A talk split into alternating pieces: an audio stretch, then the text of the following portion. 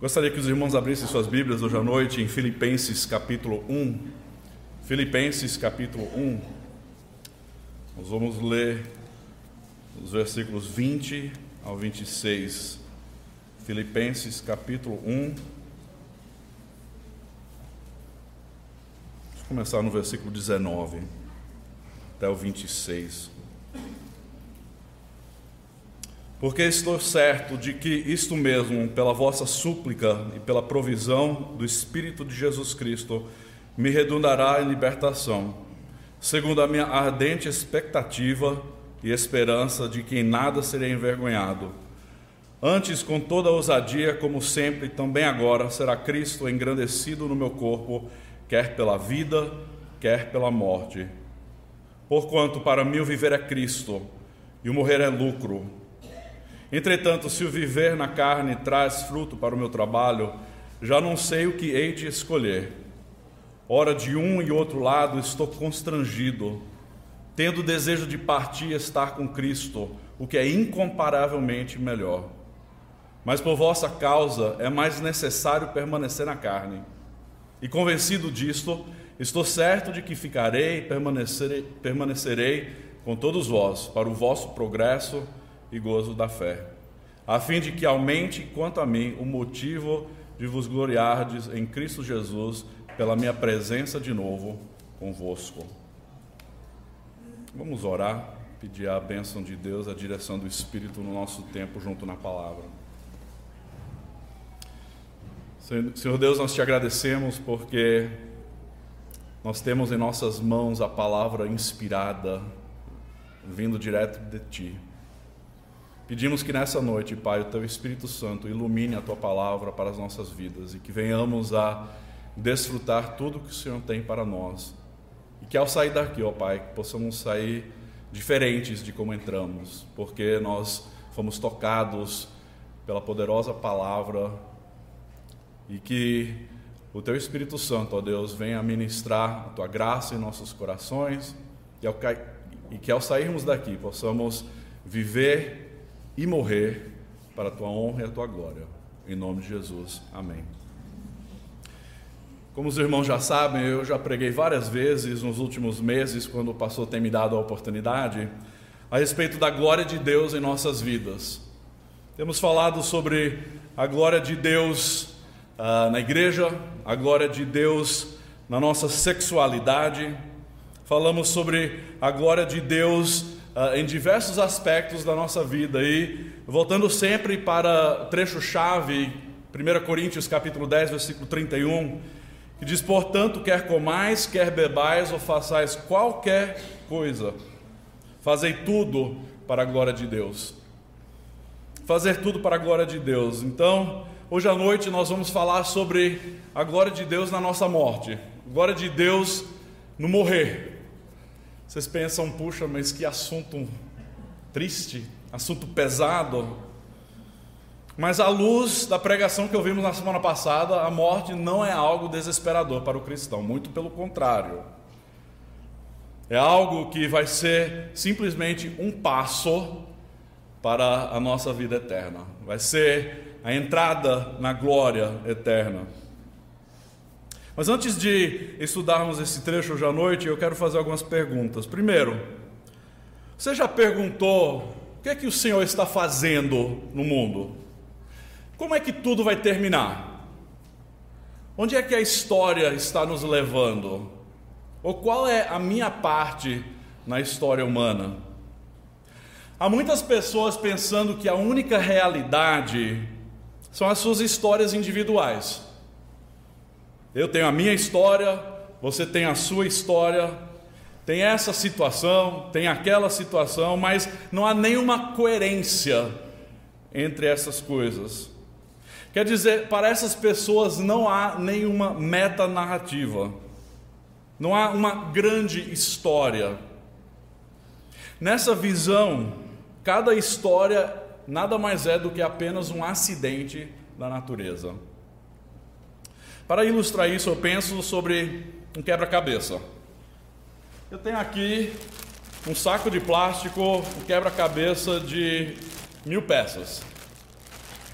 Mas se eu não tiver a caixa com a imagem desse quebra-cabeça, vai ser difícil, não vai? Eu não vou entender o porquê de cada uma dessas peças.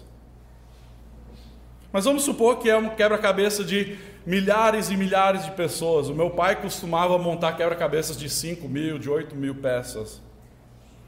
Mas sem a imagem, isso aqui, a imagem, os planetas. Sem a imagem da caixa, as peças não fazem sentido. Não havia, não haveria uma direção para montar o quebra-cabeça. As peças por si, você olha, tem cores, mas não tem um sentido. Você consegue imaginar vivendo de tal forma, pensando que a sua vida não tem nenhuma coerência, não tem nenhum grande retrato, nenhuma grande história? Eu não consigo imaginar vivendo dessa forma, como tanta gente vive. Sem uma imagem na caixa para mostrar como tudo se encaixa.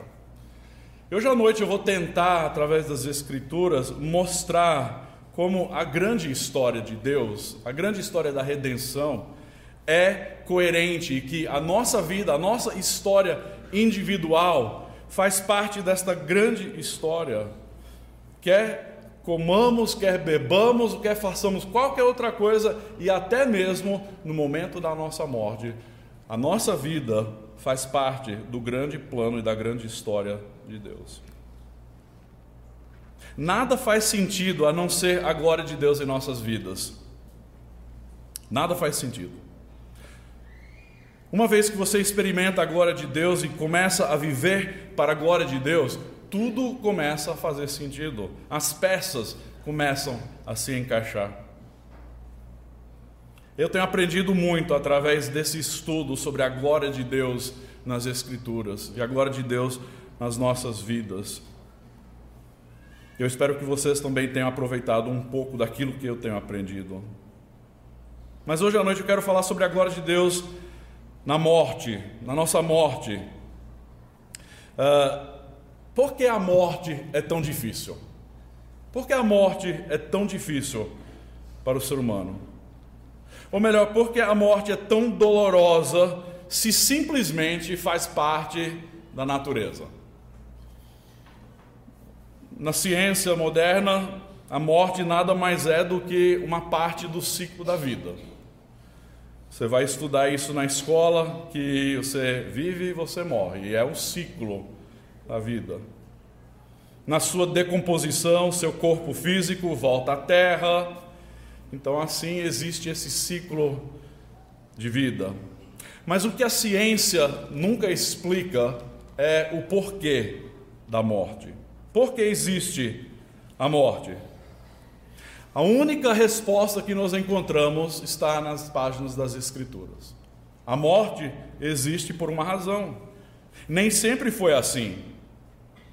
A Bíblia ensina que no início Deus criou os céus e a terra, criou os animais, as plantas, a vegetação, tudo. A criação era perfeita. E em cada dia da criação Deus disse: é bom. Ele avaliou sua criação e disse que era bom. E Deus criou o homem e a mulher. E ele disse: é bom. Mas ao homem e à mulher, Deus lhes deu uma ordem, uma única ordem. Vocês podem comer de todas as árvores do jardim, menos uma. Vocês não podem comer da árvore do conhecimento do bem e do mal. Por quê? porque no dia que dela comerdes, certamente morrerás. A ciência não explica o porquê da morte, mas as Escrituras ensinam claramente que a morte é consequência do nosso pecado. A morte foi introduzida na criação perfeita de Deus, e, e quando o ser humano se rebelou contra Deus e seguiu a voz da serpente, Deus amaldiçoou a criação. E todo ser humano dali em diante nasceu em condição de pecado, e por conta de ser pecador, todo ser humano está destinado a morrer e a enfrentar o juízo. Romanos 6, 23 nos diz que o salário do pecado é a morte. É o resultado, é a consequência natural. Deus disse: No dia em que comerdes da árvore, certamente morrerás. A morte não é uma surpresa para nós que entendemos a razão. A morte faz parte da, mal, da maldição de Deus sobre a terra e sobre o ser humano. Antes do pecado não existia morte. As plantas não morriam, os animais não morriam, o ser humano não morria. Mas Adão e Eva escolheram o pecado, se rebelaram contra Deus e assim a morte entrou na ordem criada. De tal forma que tudo morre. As plantas morrem, animais morrem e o ser humano morre. A razão bíblica porque a morte é tão difícil e dolorosa é porque ela é contra a natureza. Não faz parte da natureza, de fato, ela é contra a natureza. Deus não criou o ser humano para morrer. A morte foi o julgamento de Deus por causa do pecado. A morte é ruim. A morte não é uma coisa da qual nós devemos nos alegrar. Ela é terrível porque ela separa pessoas daqueles que elas amam. A morte não é natural. Então, como é que uma coisa tão ruim, tão desagradável, pode glorificar a Deus e resultar no nosso bem? Vejamos. Aqui em Filipenses, capítulo 1, versículos 19 a 26, Paulo elabora o seu desejo de partir desta vida para estar na presença do Senhor Jesus Cristo. Ele de fato fala sobre o seu desejo de morrer. Não sei se você já parou para pensar, eu quero morrer. Mas é o que Paulo queria.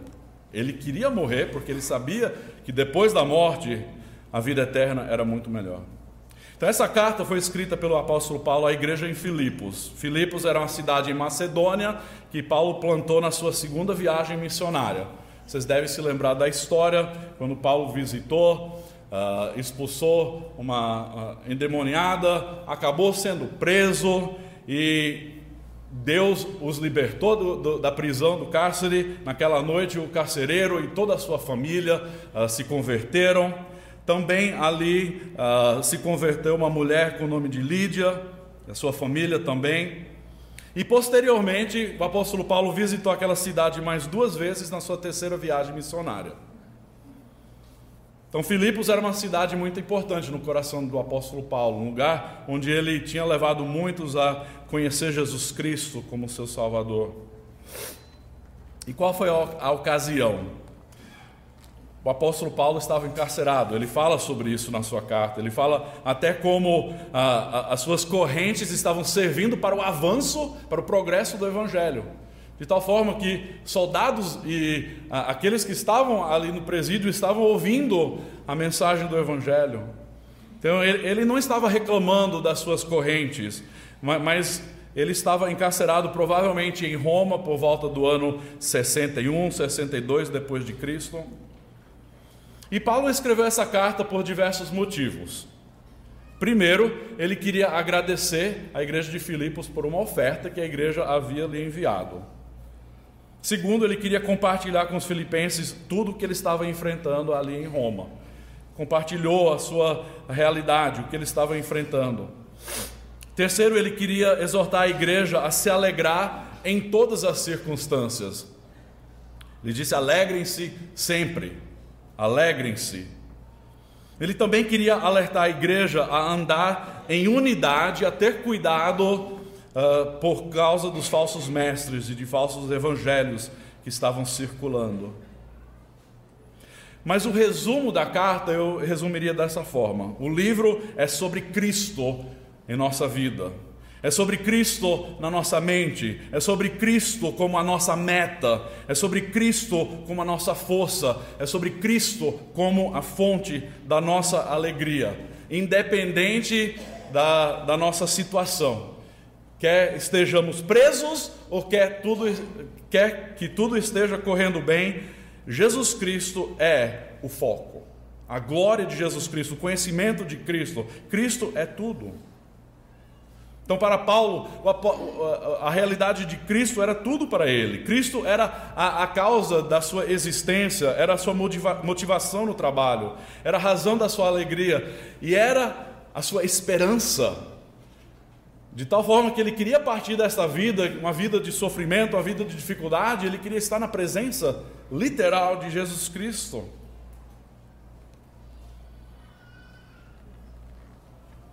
Eu quero destacar três coisas aqui que têm a ver sobre a, a perspectiva do cristão quanto à morte. Primeiro, nós devemos desejar estar na presença de Cristo. Nós devemos ter um profundo anseio por estar na presença do Senhor Jesus Cristo.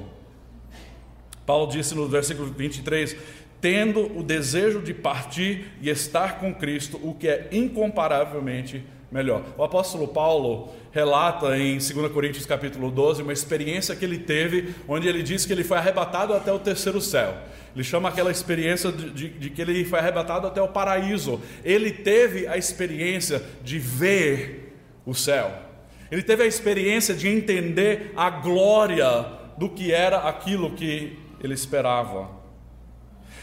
Depois daquele momento, diz que ele foi afligido por um espinho na carne, e ah, dali para frente as coisas foram de mal a pior para o apóstolo Paulo. Ele enfrentou muitas dificuldades, enfrentou muitas perseguições, foi uh, lançado na prisão por diversas vezes, foi, uh, foi apedrejado. Ele enfrentou muitas dificuldades e sempre enfrentando essas coisas, entendendo que o partir é melhor. Nunca temendo a morte, mas entendendo, não importa o que aconteça com o meu corpo físico, partir vai ser muito melhor. Estar na presença de Cristo é incomparavelmente melhor. Não sei de você, mas às vezes eu penso demais sobre a minha vida terrena e penso pouco sobre a minha vida eterna. Isso deve ser o contrário para aquele que conhece Jesus Cristo. Não que Deus não tenha nos dado coisas boas nessa vida, da qual podemos desfrutar, Deus tem nos abençoado tremendamente. Mas as palavras de Paulo ressoam no meu coração e na minha mente de entender que se há coisas boas nessa vida, imagine quanto melhor vai ser o que está para nos, o que nós esperamos, o que está no porvir.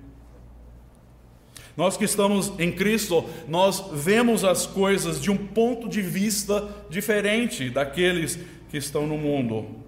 Nós temos uma cosmovisão bíblica e essa cosmovisão bíblica nos enche de esperança, pois nos assegura que no final da história há a consumação da obra redentora de Deus que Deus vai fazer novo céu, nova terra, que Deus vai nos dar um corpo restaurado, glorificado e que nós viveremos para sempre num lugar sem morte, sem dor, sem, sem sofrimento, sem tristeza.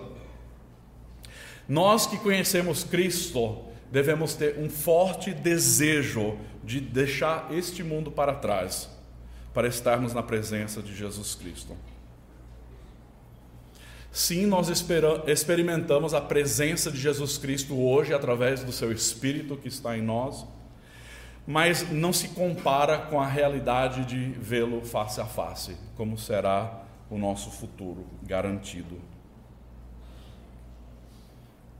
E ao ver Jesus Cristo face a face, eu não sei se você já chegou a contemplar como vai ser essa experiência, quais vão ser suas palavras, qual vai ser a sua reação se você vai cair prostrado diante dele, se você vai pular de alegria, se você vai correr para abraçá-lo, nós não sabemos, mas nós podemos contemplar, de imaginar como vai ser maravilhoso estar na presença daquele que por nós morreu e nos deu vida eterna. Então, primeiro nós devemos desejar estar na presença de Cristo. E, e, Paulo, mesmo sabendo que não era o momento dele partir, ele disse: Eu quero conhecer Cristo. Eu, então, o almejo, o anseio dele é, era por Cristo, por mais de Cristo na sua vida. E deve ser assim para nós também. Segundo, nós devemos confiar na soberania de Deus, nós devemos confiar no tempo perfeito estabelecido por Deus.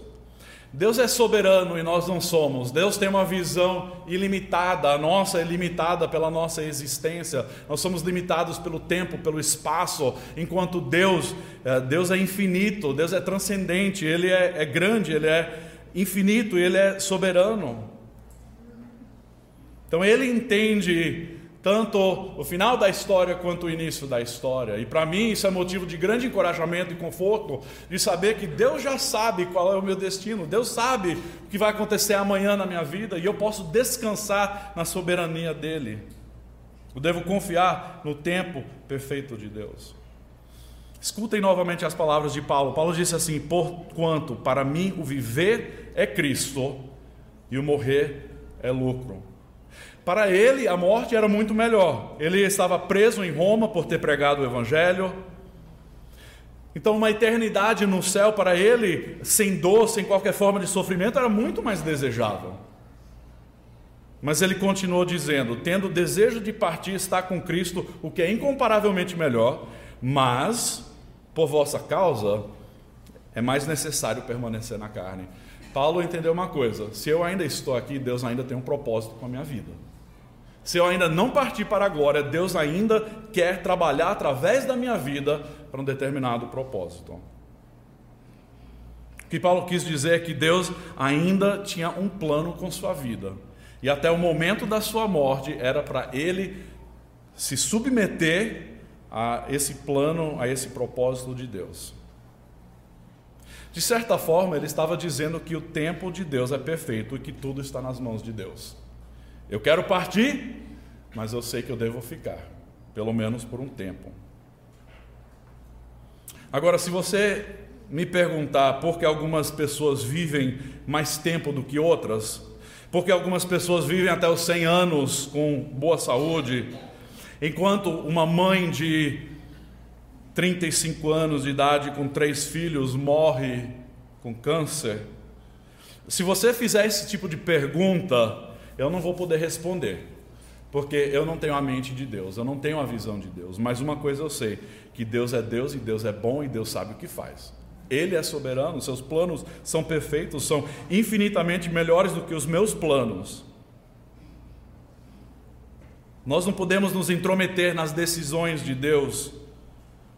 Nós não podemos questionar, nós devemos questionar a Deus e dizer por que Deus, uma pessoa vive mais do que outra. A realidade é que todo mundo morre em um determinado momento. A morte faz parte da nossa existência.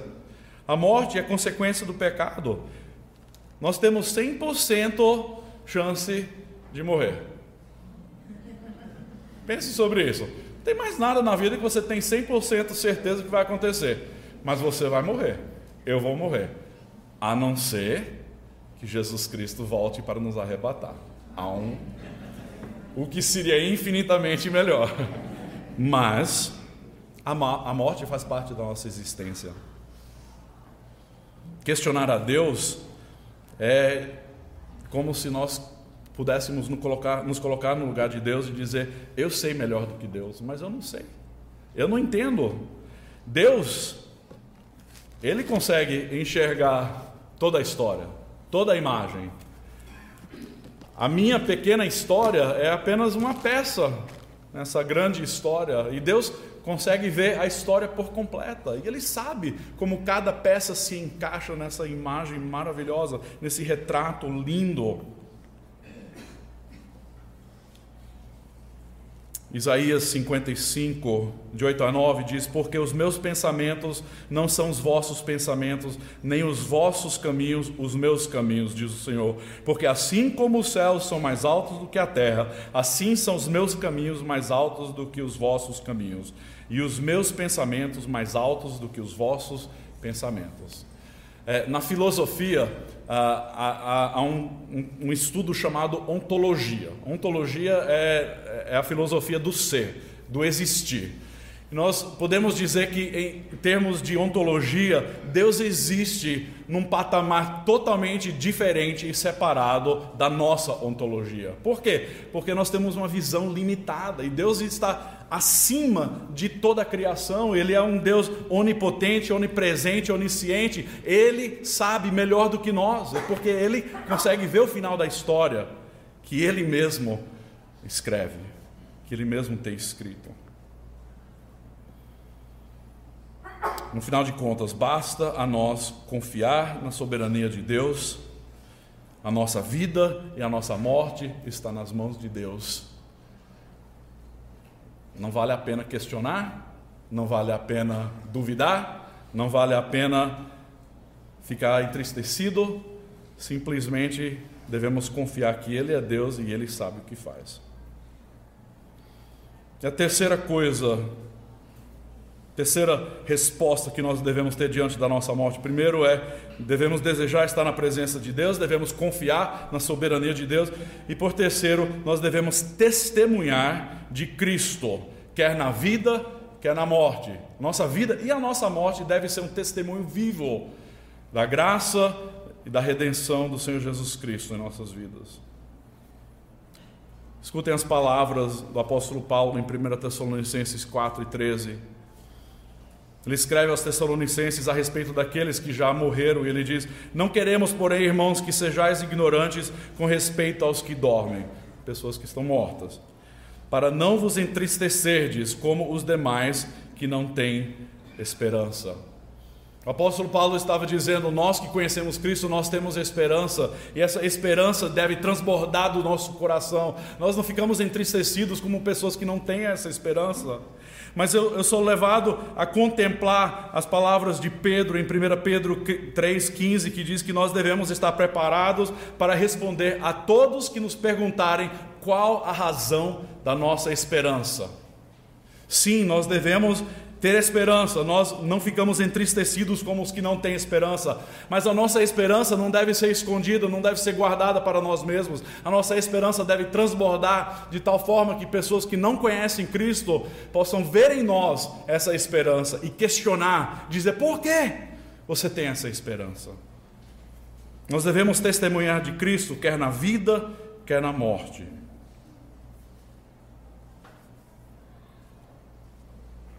Nós testemunhamos de Cristo ao levar pessoas a olhar para Jesus e a contemplar a vida eterna. Nós conhecemos João 3,16, que diz: Porque Deus amou o mundo de tal maneira que deu seu Filho unigênito, para que todo que nele crer não pereça, mas tenha vida eterna. Nossa missão é de levar pessoas a contemplar a sua vida, de contemplar a sua morte e de contemplar Jesus Cristo, aquele que veio para morrer, para ressuscitar e para garantir vida eterna para todo que crê em seu nome. Nós devemos testemunhar ao falar constantemente sobre a salvação e a graça de Deus em nossas vidas. A morte é diferente para aquele que conhece Cristo, não é? Nós temos a certeza do amanhã, nós temos certeza de uma eternidade.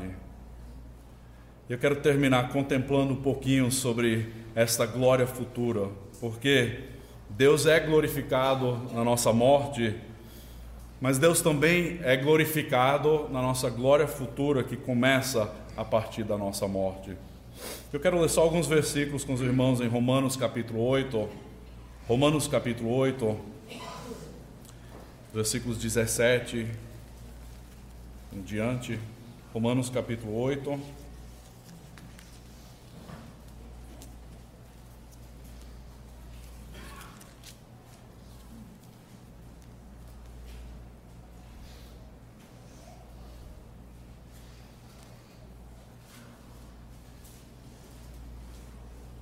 Ora, se somos filhos, somos também herdeiros, herdeiros de Deus e co-herdeiros com Cristo.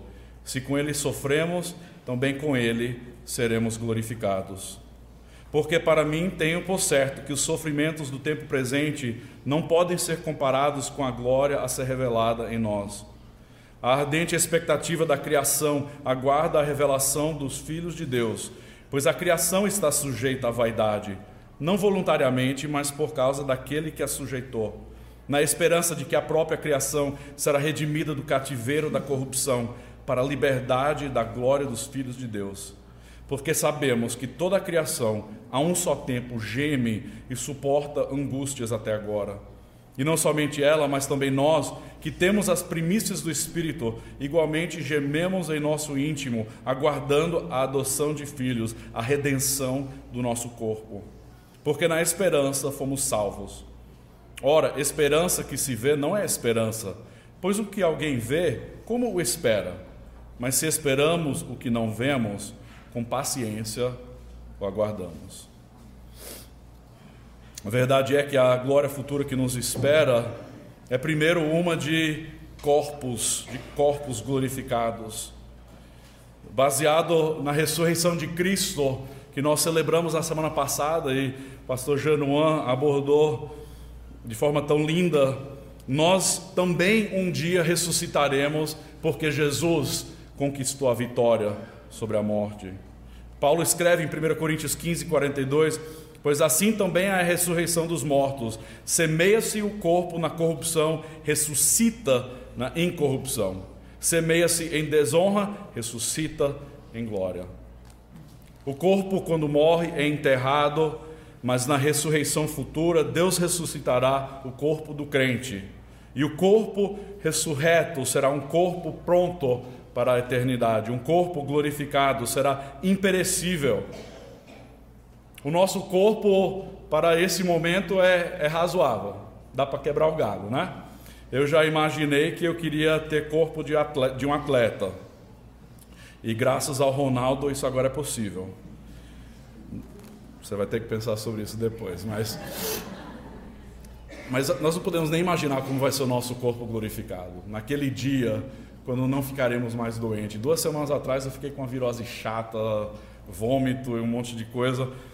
E toda vez que eu fico doente, eu fico contemplando como vai ser o corpo glorificado, como vai ser a, a nossa experiência na eternidade. Será um dia onde haverá saúde completa, mas nós vamos ter que esperar por isso. Imagine só, um corpo que não fica doente, que não envelhece por 20 mil anos e muito mais e por toda a eternidade. A glória futura significa um corpo glorificado. E este corpo ressurreto e glorificado se baseia na ressurreição de Jesus Cristo. Ele é a primícia daqueles que morreram e ressuscitaram. Ele foi o primeiro e nós o seguiremos. E esse corpo ressurreto e glorificado passará a glorificar a Deus por toda a eternidade. A nossa glória futura será a glória o engrandecimento de Deus. Mas não é só o corpo glorificado, nós também antecipamos uma criação glorificada. Nesse trecho diz que a própria criação será redimida do cativeiro da corrupção e, e, ela está gemendo e suporta angústias. Essa palavra suporta angústias é, é, como se fosse dores de parto. A criação está gemendo e nós observamos isso ao olhar para a poluição, para é, terremotos, para tantas tragédias naturais e nós entendemos que a criação está gemendo, antecipando aquele dia quando haverá novo céu, quando haverá nova terra, e o velho céu e a velha terra passarão, e Deus passará a habitar entre nós. Um dia no futuro, Deus concluirá, concluirá sua obra de redenção e restaurará o paraíso. Será a consumação de toda a história da redenção que teve seu início no Jardim do Éden. Vocês estudaram juntos por alguns anos o livro de Apocalipse, né, pastor? Como é lindo o final de Apocalipse, vendo aquela cidade santa, a Nova Jerusalém, descendo do céu, descerá do céu e, e estará localizado na nova terra uma terra renovada, restaurada, mas será sim uma terra física. Por quê? Porque nós somos criaturas físicas, nós viveremos numa terra física, mas o céu e a terra se encontrarão e Deus habitará entre nós. E se você quer saber mais sobre isso, eu recomendo que você assista as últimas pregações de Apocalipse que o pastor Germão pregou no ano passado. Eu já assisti algumas delas. mas entendendo que nós temos uma esperança certa. A esperança é certa porque Deus é fiel e Deus sempre cumpre aquilo que Ele promete. Nós sabemos que um dia haverá corpos glorificados, criação glorificada, mas melhor do que qualquer outra coisa será a presença de Deus. Nós estaremos na presença de Deus. Não como nós experimentamos a presença de Deus hoje, mas em Apocalipse diz que nós estaremos diante dele face a face. Assim como Moisés teve aquela experiência de ter aquela amizade, aquela intimidade com Deus face a face, um dia nós também teremos. Nós vamos deixar o corpo e nós vamos passar a habitar com o Senhor. Porque assim como Paulo escreve em 2 Coríntios capítulo 5, quando nós estamos ausentes do corpo, nós estamos presentes, presentes com Deus. É algo instantâneo, acontece assim e morremos. Nunca mais haverá maldição, diz Apocalipse 22, 3. Nunca mais haverá qualquer maldição. Nela, nessa cidade santa, estará o trono de Deus e do Cordeiro. Os seus servos o servirão, contemplarão a sua face e na sua fronte está o nome Estaremos literalmente na presença do Senhor. Haverá transparência, pureza, sem a necessidade de um mediador.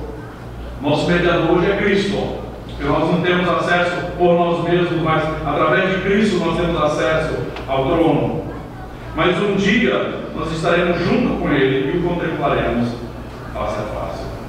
Nós experimentaremos o conforto de Deus, experimentaremos o reino de Deus por toda a eternidade.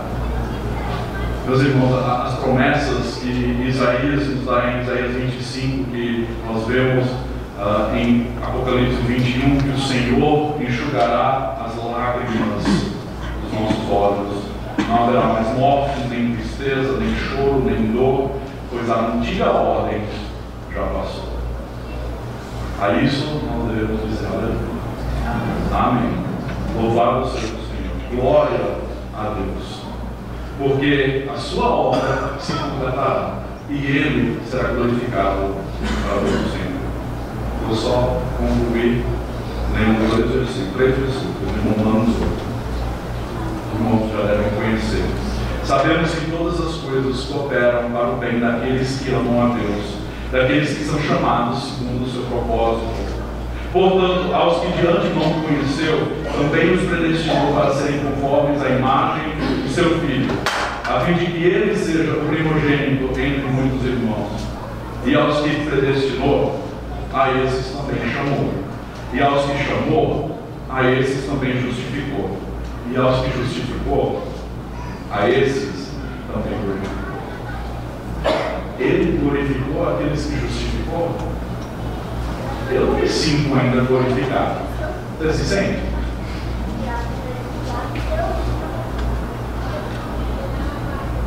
Mas o fato é que um dia Deus começou a obra em nós, nós sabemos que Ele irá completá-la. Deus nos escolheu, Deus nos justificou e Deus nos glorificará. Está feito. Como Jesus disse, está consumado. Já está determinado.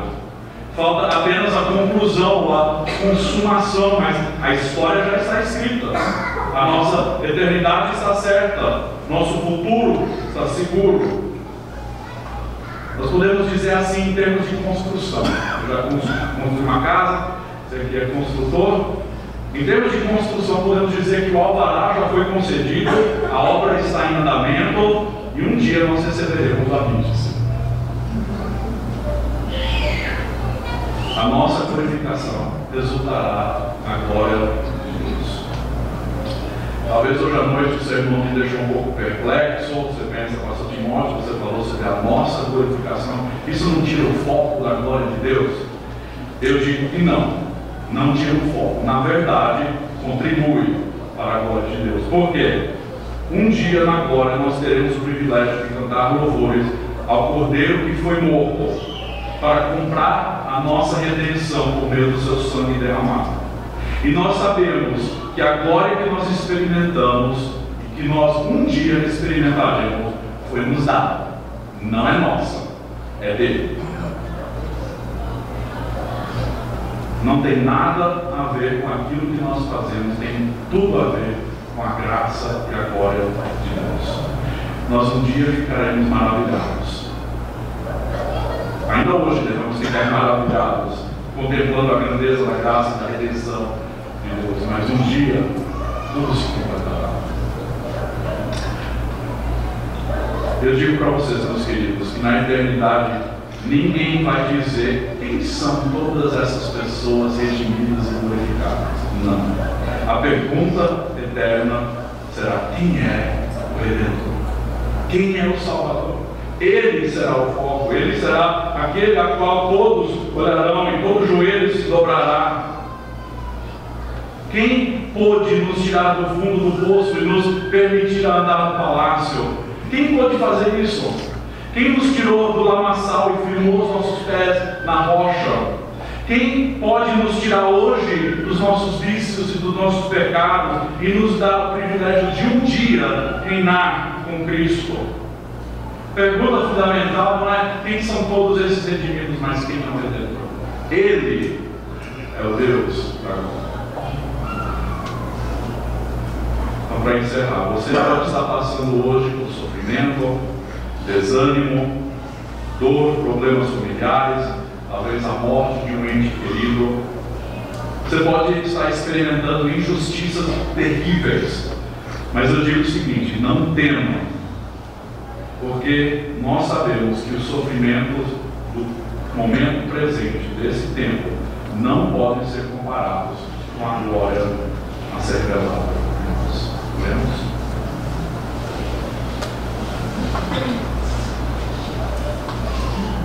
Senhor Deus, confesso que a morte em muitos momentos me deixa entristecido. Pesa sobre os nossos corações a separação daqueles que nós amamos. Mas obrigado a Deus porque o Senhor assegurou para nós a nossa redenção, que um dia se completará porque o Senhor venceu, porque o Senhor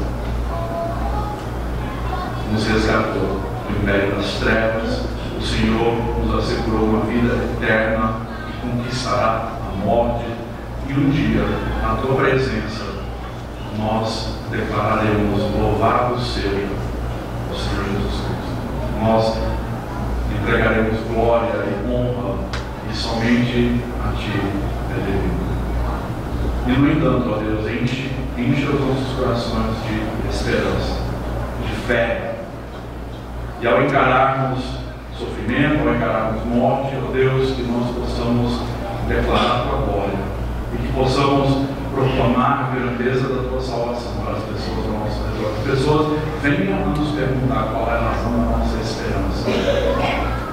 Ó Deus, que possamos levar muitos conhecer a verdade da vida eterna do meio de Jesus Cristo, que foi morto, mas que ressuscitou. Somente a Ti